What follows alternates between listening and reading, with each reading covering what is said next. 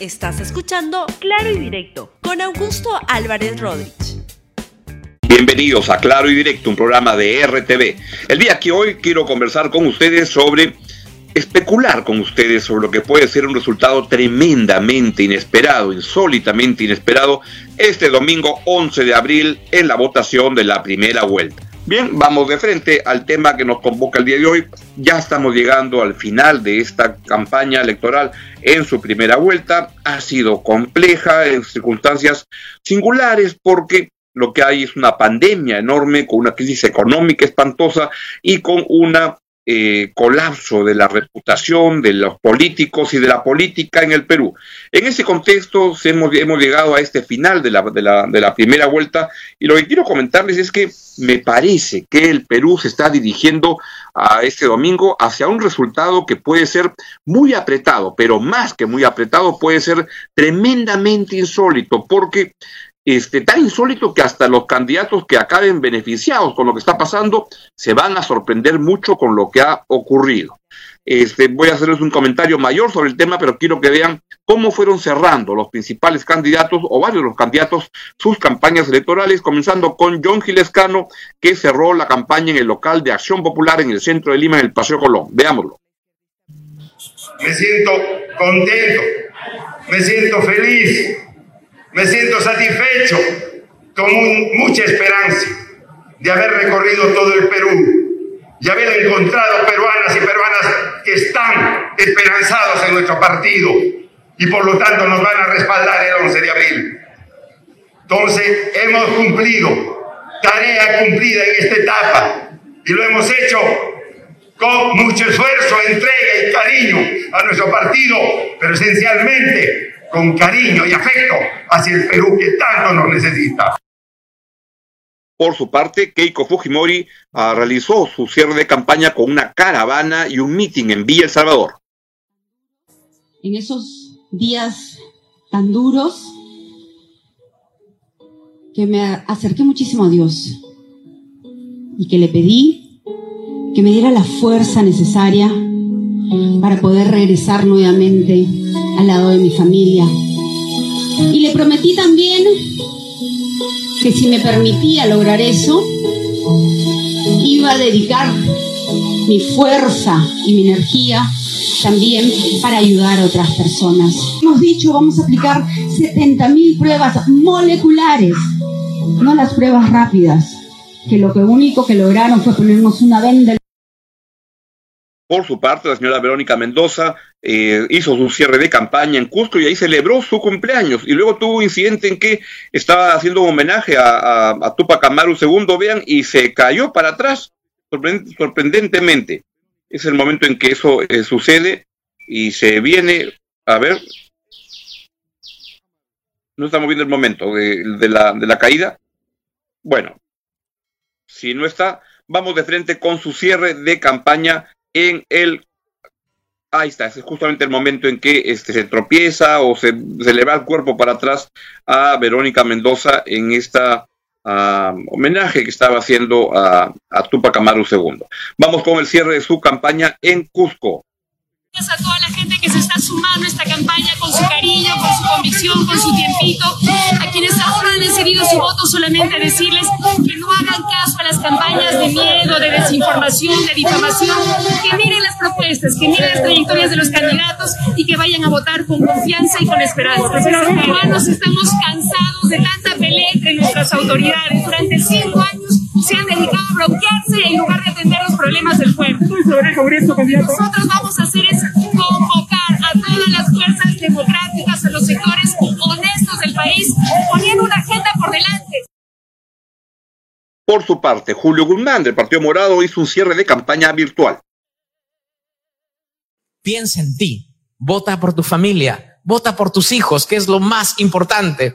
Y si tú realmente quieres votar por el moradito, vota por el moradito. Al diablo las encuestas. Vota por lo que tú sientas, por lo que creas, por la esperanza, por lo que te hemos demostrado que sí es capaz, que sí es posible en nuestro país. Yo quiero dar las gracias a todos los militantes morados, miles de peruanos que en todas las regiones se han sacado el ancho para llevarte a ti, a tu hogar, una opción de política decente, una opción de política diferente. Por su parte, Rafael López Aliaga hizo un cierre de, campaña en una caravana por distrito de la zona norte de Lima y también hizo otro cierre virtual en sus redes. Un segundo acto, que es ir a buscar la vacuna. Ir a buscar la vacuna. Hay que viajar. Todo gerente viaja, ¿no? Y más como presidente del Perú a traer la vacuna de una buena vez hay mucha desesperanza de, la población que dice que recién en cinco años van a terminar de vacunar a todos los peruanos. No, tenemos que asegurarnos. Es gestión, pues. Es gestión. No, puede ser un burócrata sentado en Palacio de Gobierno. Tiene que ser una persona que viaje inmediatamente. El 20 de julio no hay nada que celebrar.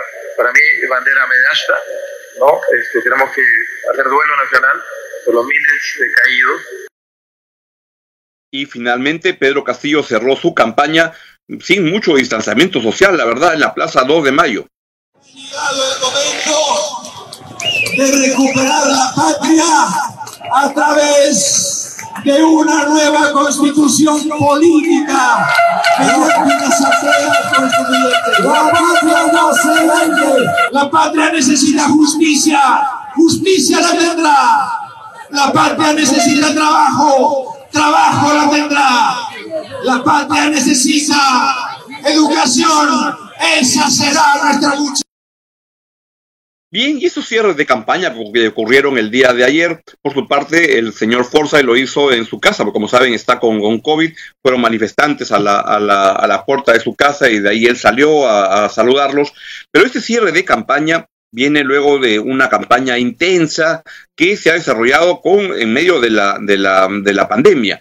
Y lo que tiene de singular esta campaña es que, como se decía hasta hace unas semanas, llegaban siete candidatos con opción de pasar a la segunda vuelta. Algo que, y esto hasta casi hace una semana, algo que incluso para las extrañas elecciones en el, en el Perú son, es muy, muy, muy singular. Normalmente, ya cuando falta poco tiempo, pues hay uno que se despunta y hay dos que están por ahí, pero siete, pues es algo muy, muy, muy singular en lo que es una competencia que nos puede dar un resultado muy inesperado, como les he planteado desde el comienzo. Algunos dicen, algunas versiones, pues se han ido ya aletargando un poquito y quienes creen eso o señalan eso, hablan de candidaturas como la de Lescano, de Soto, López Aliaga, Verónica Mendoza o Forsyth pero siguen ahí estando en el pelotón, parecería delantero todos muy, muy apretaditos. Y hay otros candidatos que se han ido manteniendo o mejorando y se especulan que pueden ser los de las candidaturas de Keiko Fujimori y de Pedro Castillo, en lo que es una segunda, un avance hacia los que pasarán a la segunda vuelta que puede ser tremendamente inesperado, tremendamente extraño.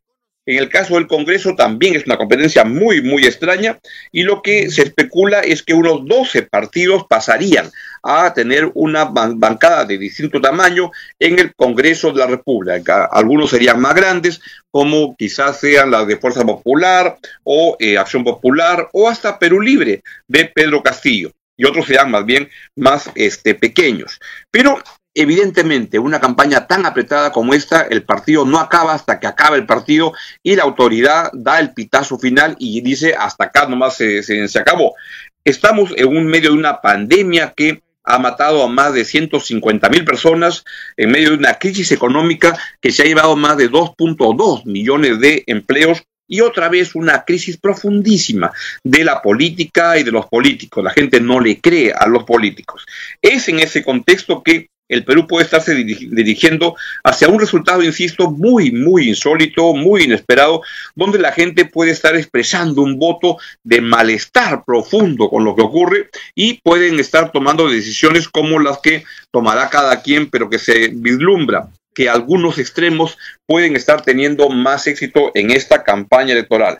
¿Qué es lo que va a pasar? Pues no lo sabemos quiero invitarlos nada más a que estén con nosotros este domingo en RTV con una transmisión especial antes, durante y después de la votación de la elección en primera vuelta del año 2021. Descansen este fin de semana, prepárense para ir a, votar de acuerdo a lo que usted crea que es la mejor opción para el país, para usted, para toda su familia. Vaya y cuídese mucho. Nos vemos el día lunes comentando los resultados. Chao, chao.